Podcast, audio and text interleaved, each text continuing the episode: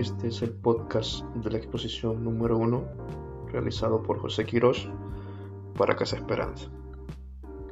En esta ocasión vamos a estar hablando de los trastornos de la conducta alimentaria o trastornos de la alimentación que están muy ligados con lo que es la psicología y se ven muy influidos por las conductas de cada uno, por los pensamientos, por las creencias de cada persona.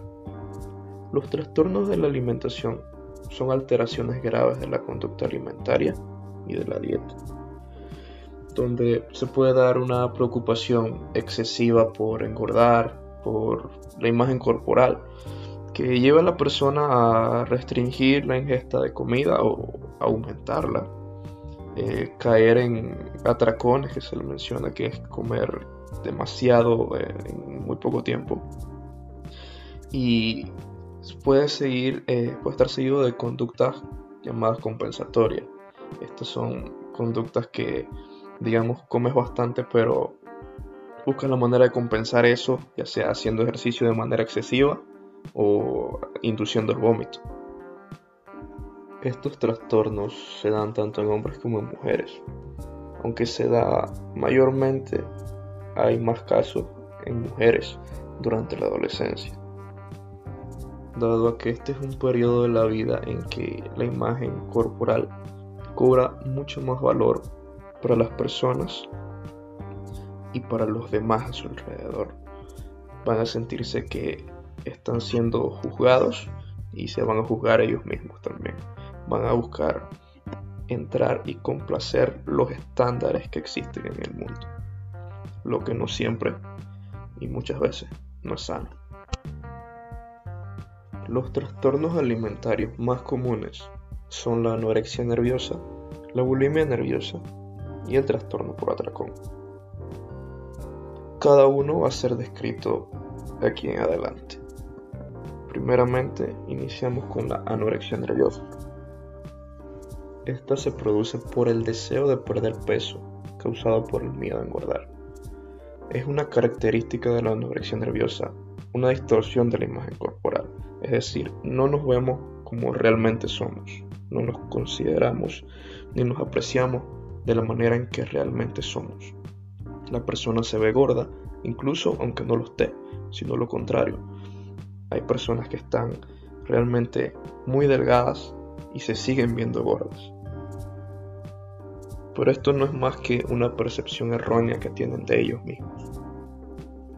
En este caso se considera que entra en juego algo que es la presión de la cultura moderna, que conduce a las personas a sentirse insatisfechas con su cuerpo, si éste no se molda a los diferentes estándares o al canon social que, en el cual se identifican las personas, eh, normalmente con la delgadez. Esto lleva a querer que las personas quieran bajar de peso continuamente, como si su valor personal, como si su autoestima viniera solamente determinada por su imagen corporal lo que es erróneo y realmente no es sano y nos lleva a este tipo de trastornos y problemas psicológicos. Todo lo mencionado anteriormente lleva a la persona a una preocupación cada vez mayor por la dieta y empieza a restringir la cantidad como la calidad de los alimentos.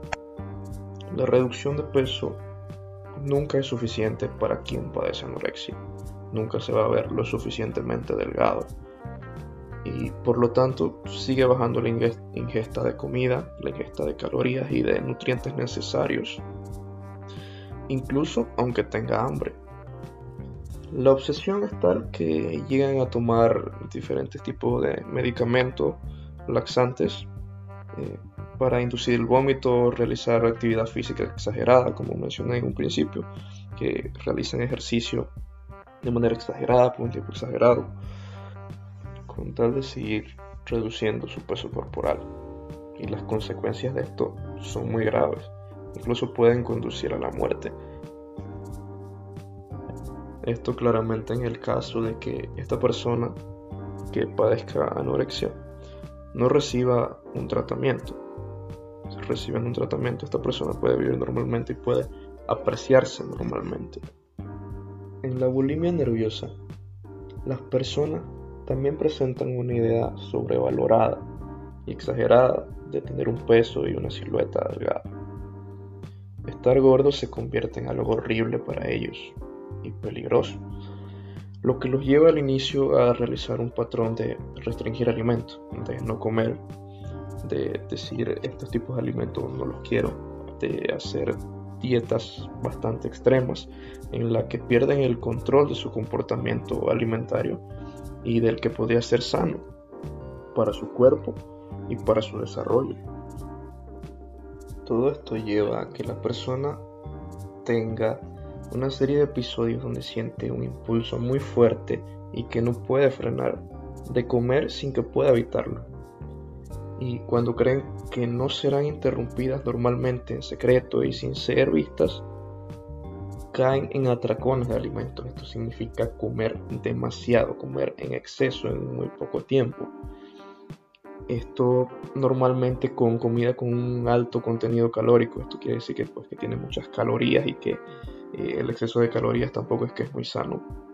Se debe comer una serie de, de calorías al día, lo sano. Y exactamente aquellos que se habían prohibido la dieta, pues terminan haciendo esto.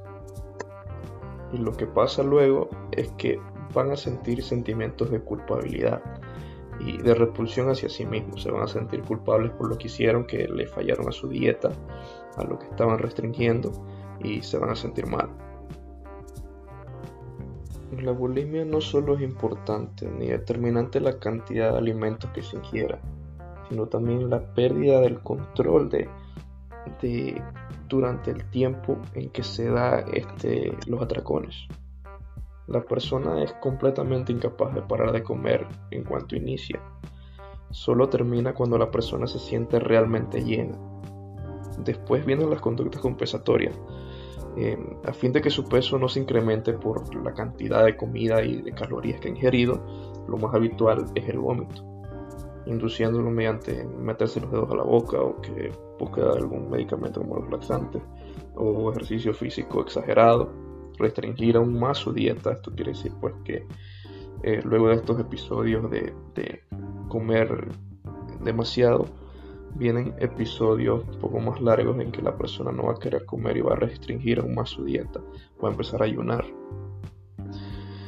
Y a pesar de sus similitudes con la anorexia, la persona con bulimia tiene un peso dentro de su promedio o tiene sobrepeso, puede llegar a tenerlo por atracones y, la cantidad y la serie de recurrencia que tenga. Mientras que una persona con anorexia normalmente está delgada o muy delgada. El tercer tipo de trastorno, el trastorno por atracón, que guarda sus similitudes con la bulimia, pero este viene caracterizado por la presencia de episodios de atracones fuertes, sin que se den conductas compensatorias para controlar el peso. Esto quiere decir pues la ingesta de comida de manera excesiva, pero no se hace nada para compensarlo, no se, no se busca inducir el vómito, no se hace ejercicio de manera exagerada, solo es comer de manera excesiva. Por tanto, aunque en trastorno por atracón comparte con la bulimia los episodios de atracones, se diferencia porque la regla general es tender a comer exceso. No se dan las conductas compensatorias y esto también eh, se da en personas mayores de edad, no tanto en adolescentes. La incidencia eh, entre hombres y mujeres también es más equilibrada que en, los anteriores trastornos, que se dan más en, mujeres. Las personas que experimentan trastornos por atracón eh, son normalmente personas con sobrepeso sus episodios, si bien no generan conductas compensatorias, sí le generan malestar emocional y, ansiedad. Una ansiedad que a su vez causa más atracón. Eh, esto quiere decir que se forma un círculo vicioso.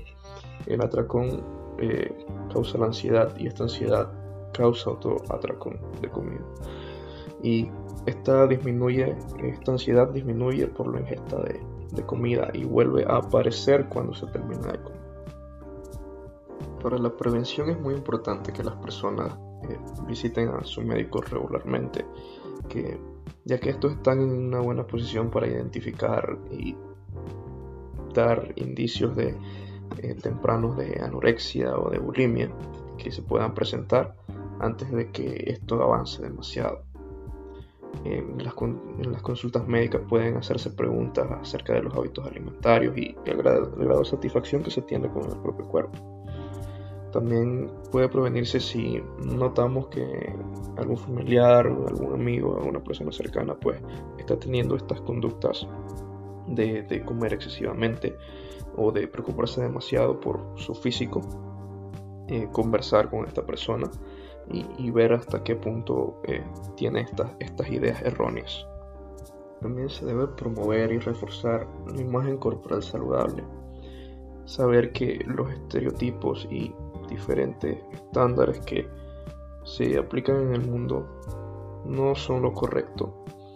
Si bien lo saludable está muy de moda, también está muy de moda la delgadez excesiva y la, la aceptación de eh, personas con obesidad como algo sano, que no es lo correcto. Eh, la salud es siempre importante, la alimentación es muy importante para la salud, eh, influye en toda nuestra vida, el alimento es nuestra gasolina y si nuestra gasolina no es la más adecuada para nuestro cuerpo, pues vamos a estar funcionando mal y van a venir problemas. El desarrollo de nuestra autoestima es muy importante en esto para mejorar, para tener muy seguro nuestra imagen corporal, de lo que queremos, de lo saludable para nosotros, de la estima que nos tenemos, del valor que nos damos, de observarnos tal y como somos y aceptarnos, buscar estar saludables siempre, mejorar si es posible nuestro estado físico, nuestra alimentación, porque si bien estos problemas pueden tener alguna influencia biológica, podría ser genética o ambiental, nacen en la mente de las personas que se ven influidas por el entorno, se ven influidas por este tipo de expectativas de lo que se espera corporalmente para las personas que no es lo correcto, se dejan llevar por diversas tendencias o a veces por una imagen corporal eh, no analizada de una manera correcta, por no aceptarse tal y como son por una autoestima que no está a un nivel sano. Así que es importante cuidar nuestra salud mental también para evitar este tipo de problemas, aceptarnos como somos, querernos y valorarnos y buscar salud física y mentalmente.